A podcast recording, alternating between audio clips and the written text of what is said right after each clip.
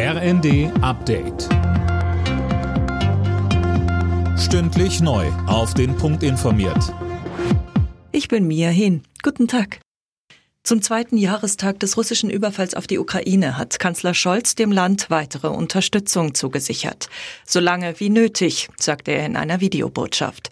Außerdem rief Scholz zu einer Rückkehr der Politik der Abschreckung auf. Zusammen mit unseren Verbündeten müssen wir so stark sein, dass niemand es wagt, uns anzugreifen. So sorgen wir für unsere Sicherheit. Und so verteidigen wir den Frieden in Europa. Unsere beste Garantie dafür ist und bleibt die NATO, und zwar auf beiden Seiten des Atlantiks. Auch deshalb stärken wir unsere Bundeswehr und die Verteidigung Europas. Das ist unser Beitrag zu einer starken NATO.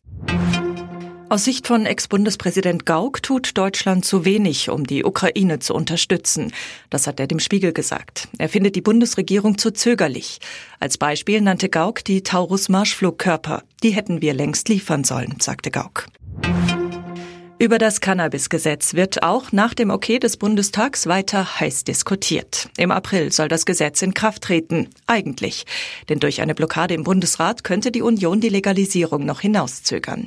Gesundheitsminister Lauterbach ist froh, dass der Bundestag der Legalisierung zugestimmt hat. Eine gescheiterte Drogenpolitik nimmt eine Wende. Und ich glaube, dass wir mit diesen Regeln es schaffen können, den Schwarzmarkt auszutrocknen und die Menschen zu schützen, die bisher Opfer dieses Schwarzmarktes gewesen sind.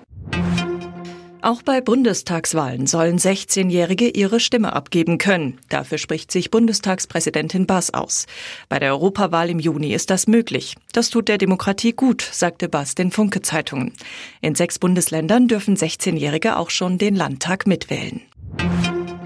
Zum Topspiel in der Fußball-Bundesliga empfängt Bayern München heute Abend RB Leipzig. Nach dem Sieg von Leverkusen gegen Mainz müssen die Bayern gewinnen. Sie haben jetzt schon elf Punkte Rückstand auf den Tabellenführer. Alle Nachrichten auf rnd.de